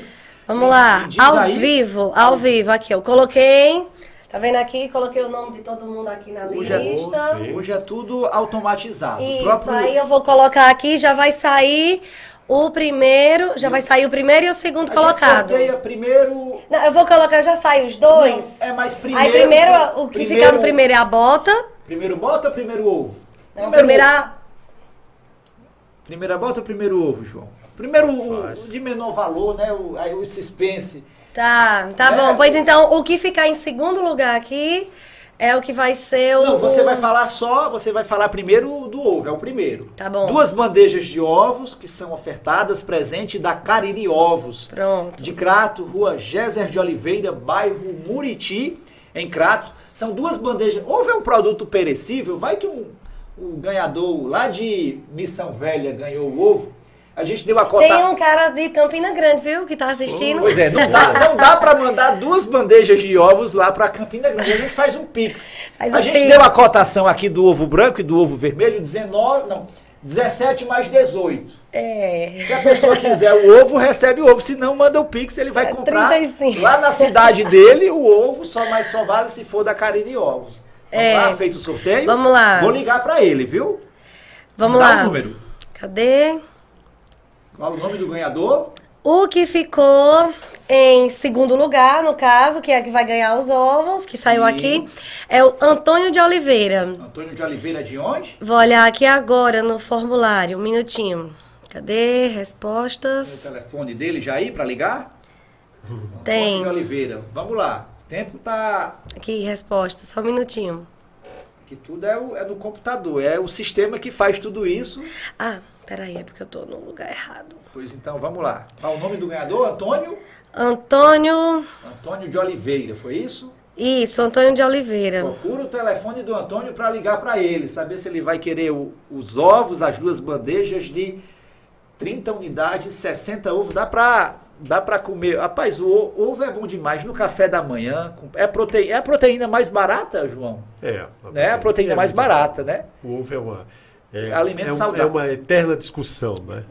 Não Sobre- deu? Não teve? como? Não, tem aqui, é porque tá travando Vocês aqui. entram em contato Só um É, ele, gente, segundinho. vamos lá, tenta pelo menos aí o da, da bota da Agromil, a gente vai combinar com a Antônio Oliveira. Não, Foi mas ele? é, é porque eu tô tentando pegar os contatos aqui no formulário. Porque Pois eu... diga o nome. de- Se a gente não conseguir ligar, ligar agora, a gente vai. Pronto, liga já, liga já. Mas Aí eu... o nome do grande ganhador da bota, pega a bota, pega a bota, pega a bota. Essa bota é grande. Cícero de Lima, Ailton. Cícero de Lima Brito, aí tem vírgula. É, Cícero de Lima Brito, é isso mesmo. Cícero de Lima Brito ganhou a bota da Agro. Da. AgroShop AgroShop Bezerra, do Emanuel. Bezerra, nosso colaborador. Se o Cícero é o nome dele? É. Vai conseguir o, o número dele ou não? Se o número do Cícero for Vou. menor que um 43, Troca, troca, vai receber no tamanhozinho correto dele. A gente vai tentar ligar pelo menos para o Cícero ou não? Vamos sim, Pois vamos, eu vem tô... aí para falar pelo menos com o Cícero. É que não, Não sei tá. por que não tá aparecendo aqui. Pronto, pois então, depois- Os nomes já foram contato, divulgados. né? Próxima semana eu quero falar. Aqui, com- peraí, eu quero falar com o ganhador. Ele vai dizer, inclusive, de quem ele ganhou o presente. Mas enfim, por hoje, João, a gente vai ficando por aqui. Agradeço muito a tua participação. É a primeira edição.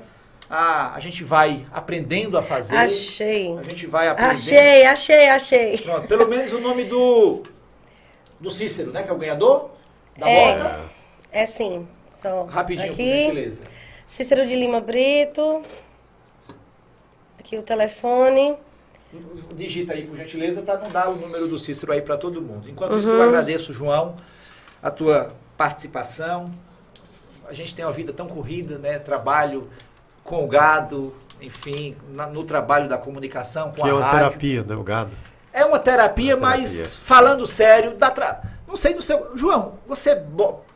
Claro, na- bota a mão na massa, pega um pouquinho no pesado ou deixa só os vaqueiros lá trabalhando e você. Ah, eu- o que eu faço lá, todas as anotações, eu, Eu trabalho aplico, faço aplicações. a inseminação, né? Muito, insemino, Né? sou eu que insemino, né?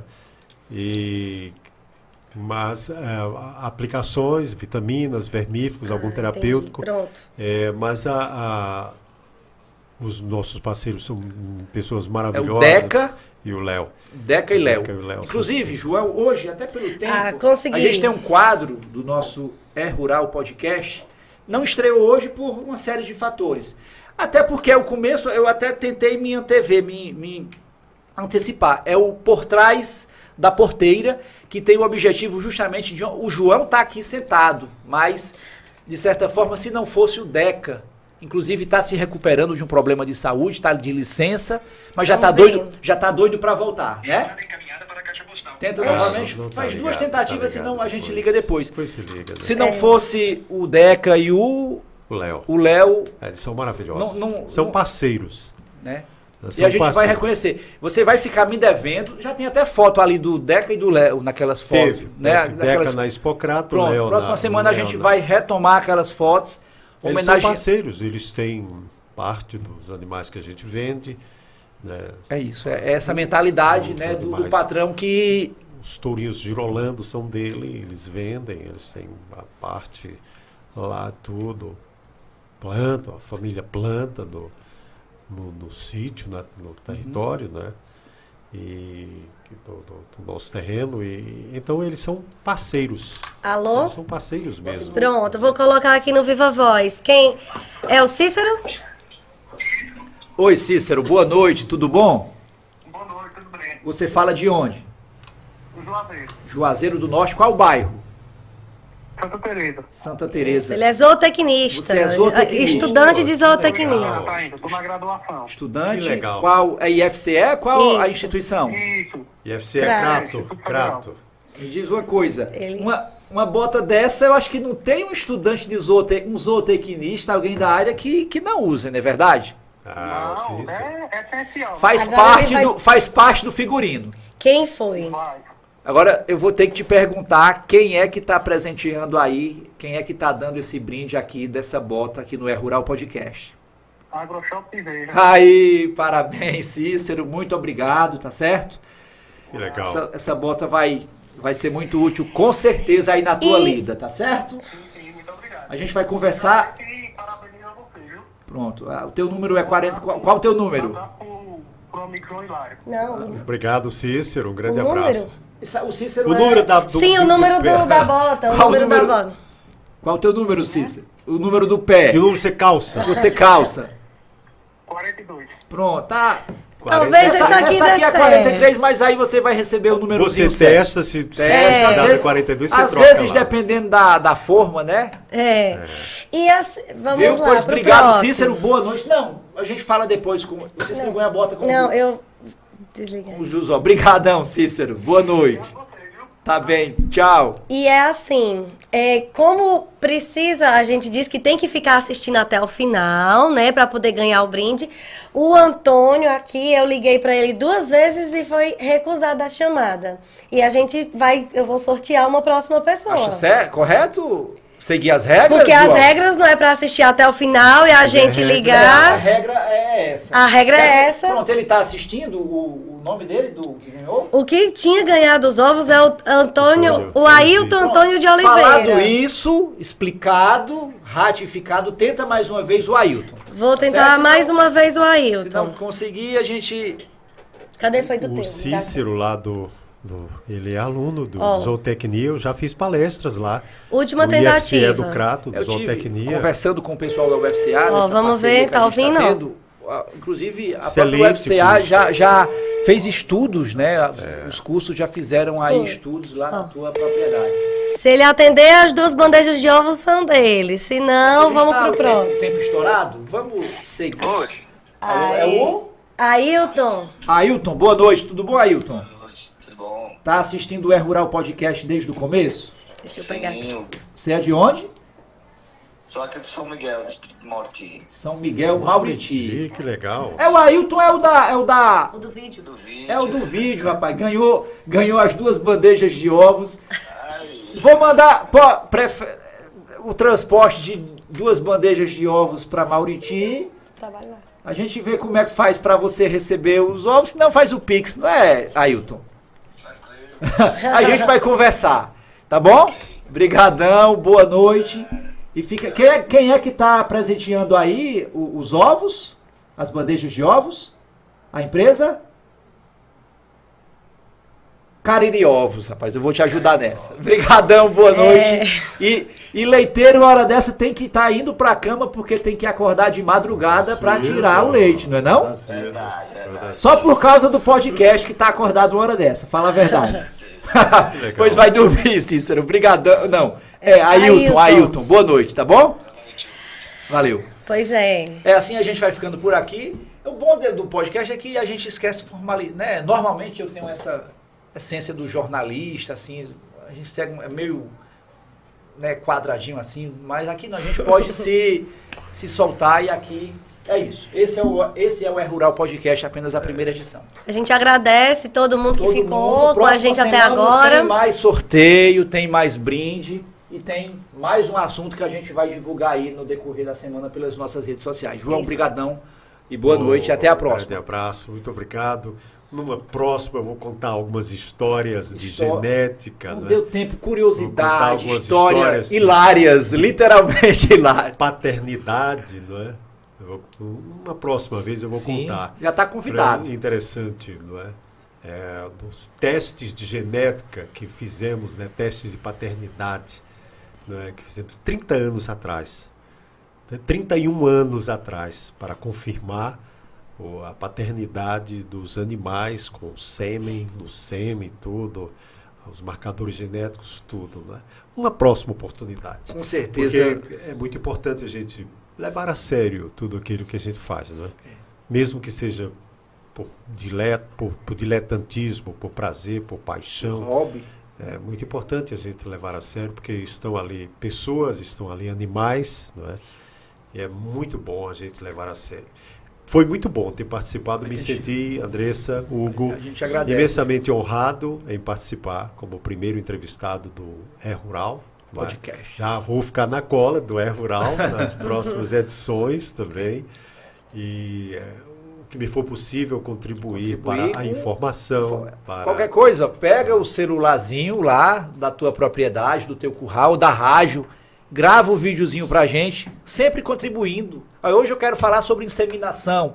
Grava o videozinho, manda pra gente e a gente vai ótimo. agradecer, um com certeza. prazer. Terá Você também muito- de casa, viu? Você de casa. E a, a grande lição do programa de hoje, do podcast, é isso: é conhecimento, informação, é buscar e fazer, como o João acabou de falar, da forma séria, correta, e o resultado é esse.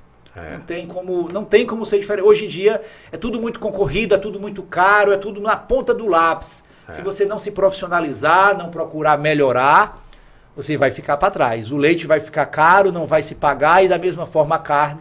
E né? conciliar a paixão, que é grande, não é, pelo gado, com o profissionalismo, que aí é a parte em que você pode empatar, você pode ter lucro, tudo, não é?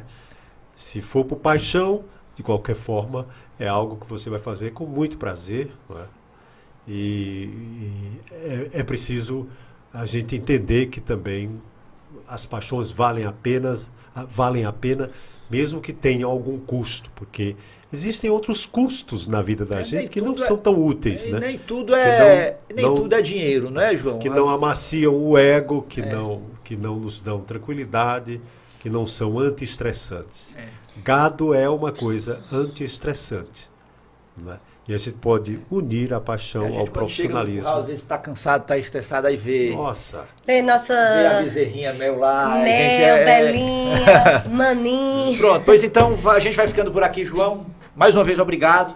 A gente fica por aqui, agradecemos a tua audiência. todos os que E- Aí de acompanharam, casa, todos que nos... estiver, a gente está aqui na próxima semana. Você manda, me- ó, segue o nosso Instagram, é Rural Podcast. É, coloca O- aí, o produção. Instagram, aí. também o nosso canal no YouTube. Se inscreve, manda sugestão, manda Isso, tema. vai aparecer pra- aí na sua tela. Manda Isso. pergunta, a gente tem um time, um suporte da UFCA, zootecnistas, tem professores universitários dos cursos de agronomia, também de veterinária, esse pessoal vai colaborar com a informação. Então vamos lá, gente, ó. Instagram, arroba é Rural Podcast. No Instagram, se você colocar. Ou no YouTube, se você colocar também é Rural Podcast, você encontra. E a gente também vai estar disponibilizando mais tarde esse episódio na íntegra pelo É, Spotify. o Spotify tá feito, não, não deu para transmitir ao vivo. Isso, ainda não, Mas mas. próxima edição, se Deus quiser, E se você quiser mandar para aquela pessoa, né, que tá sempre muito ocupada, mas gosta de ouvir. Ou seja, tá dá acabando certo. o podcast, mas fica tudo gravado, né? Dá para assistir essa Mas mais uma coisinha, a gente vai colocar também no Instagram umas caixinhas de pergunta para se você tiver alguma dúvida, manda que o É Rural responde. A Tá certo? Vai ficando por aqui. Obrigadão, Andressa. Valeu. João, até lá. Você Tchau, de casa. gente. Até a próxima quarta-feira, se Deus quiser.